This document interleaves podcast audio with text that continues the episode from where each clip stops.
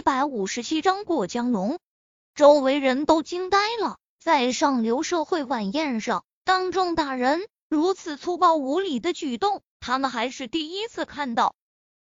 这时，已经有不少人认了出来，挨打的正是麻家的大公子，一个个神色古怪起来。麻家在省城的势力不算小，而且背后还有吕家那等庞然大物。打马永亮的那两个人，这次肯定要吃不饱，兜着走了。众人窃窃私语，看向陈飞宇和史子航，眼神中充满了默哀。不远处，秦元伟也看到了这一幕，苦笑低语道：“飞宇还真是牛逼，刚来省城第一天。”就把麻家的人给打了，麻家倒还好说，不过是省城的二流家族而已。只是麻家背后还有吕家，这就有些麻烦了。秦元伟的旁边站着一位年轻貌美的女性，穿着黑色的晚礼服，白皙玉手端着一杯红酒，身材高挑，相貌出众，耳边戴着天蓝色的月牙耳坠，更衬得明丽多姿。他叫乔凤华，同样来自省城的大家族。听到了秦元伟的自言自语，好奇的看向陈飞宇，问道：“秦叔叔，原来你认识那个人？麻家背后的吕家可不好惹啊，你还是去劝劝他，退一步海阔天空。”不用了，他不需要我劝，我也劝不动他。秦元伟回过神来，耸耸肩笑道：“呀，在偌大的省城。”竟然还有秦叔叔劝不动的人，他到底是谁？乔凤华对陈飞宇更感好奇。秦元为远远的看向陈飞宇，叹道：“他叫陈飞宇，是一个真正精彩绝艳的人。我敢断言，用不了多久，他的名字会成为整个省城最为耀眼的存在。凤华，如果你相信我，以后不管发生什么事情，绝对不要站在他的对立面。”乔凤华美眸中浮现震惊之色。他了解秦元伟，知道秦元伟是个商界奇才，更知道秦元伟绝对不是无的放矢之人。秦叔叔竟然这么看重他，为什么我从没听过他的名字？乔凤华看向陈飞宇，七分震惊中带着三分好奇，心里想到。陈飞宇，我倒要看看你究竟有什么本事，能当得秦叔叔如此高的赞誉。场中，石子航神色兴奋，又重重的踹了马永亮几脚，呸了一口，哈哈笑道：“他妈的，爽！”陈飞宇暗中点头，如果石子航不敢动手怂如狗，那他是绝对不会认可石子航这个小弟。老大，跟着你混太爽了，我决定了。以后真认你当大哥了。石子航哈哈大笑，陈飞宇哑然失笑，感情整了半天，石子航以前的大哥都是随便瞎喊的。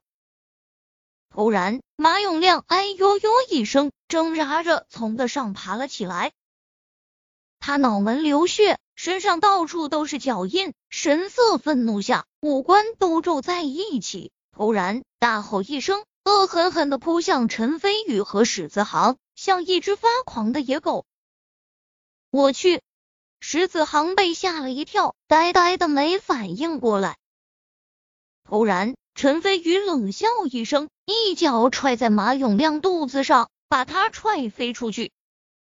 马永亮挣扎着爬起来，似乎是知道打不过陈飞宇。从旁边桌子上拿来一块餐巾纸，擦拭着额头上的鲜血，哼哧哧的喘着粗气，直勾勾的盯着陈飞宇，双眼中满是刻骨的仇恨，怒道：“你敢打我？你竟敢打我！我告诉你，你死定了！回去告诉你爹妈，让他们尽早给你准备后事吧。威胁我，就凭你？”陈飞宇淡然而笑，一点都不在意。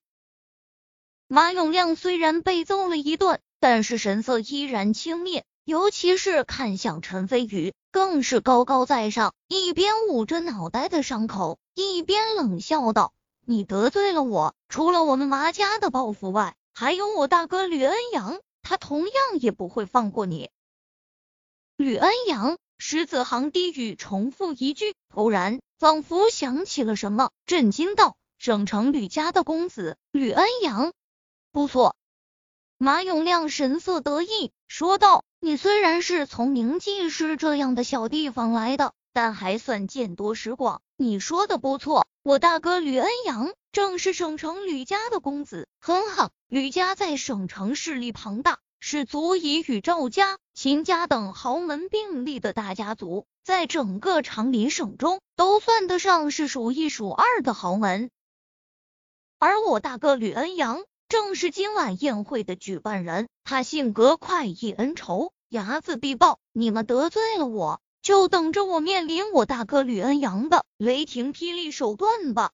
石子航脸色煞是难看，紧紧皱起眉头，一拍大腿。自语道：“糟了糟了，这下糟了！传言中吕家实力庞大，尤其是在商界上，更是长林省直牛耳的人物。现在得罪了吕家，这可如何是好？如何是好？”突然，陈飞宇微微皱眉，对着史子航意味深长的问道：“如何？你现在后悔打这麻胖子了？”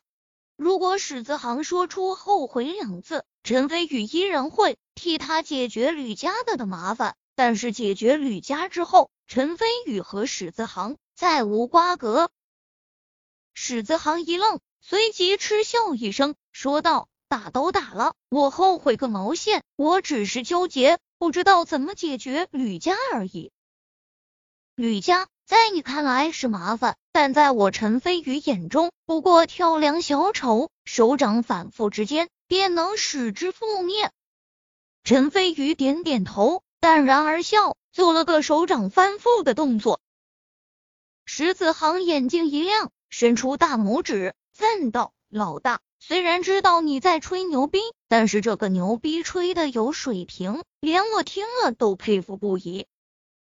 毕竟是名记市这种小地方来的，眼界太狭隘了。等你真正认识到吕家的强大后，你的自信。”会化作深深的绝望。我大哥马上就来了，不信等着瞧。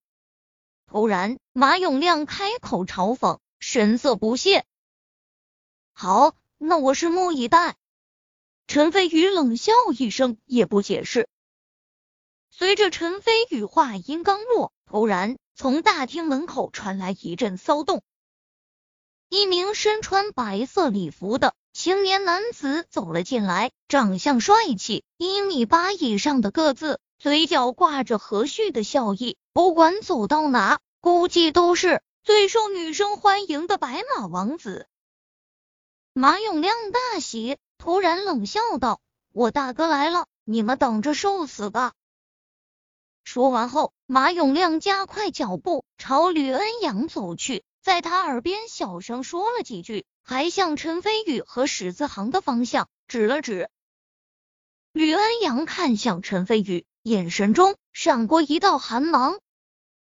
靠！真他妈的说曹操，曹操就到。吕恩阳竟然来这么快，这下完了，完了！史子航脸色一变，急道：“老大，这下咋办？咱俩要不跑路吧，连夜跑回明记市，虽然丢脸，但总比丢掉小命强。”陈飞宇微微瞥了他一眼，立于原地不动，似乎并没有听见他的话。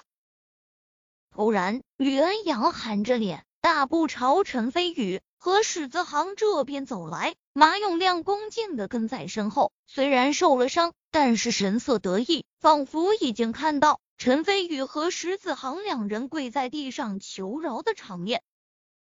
周围不少人看到这一幕，都知道陈飞宇和石子航两个人完了，纷纷摇头。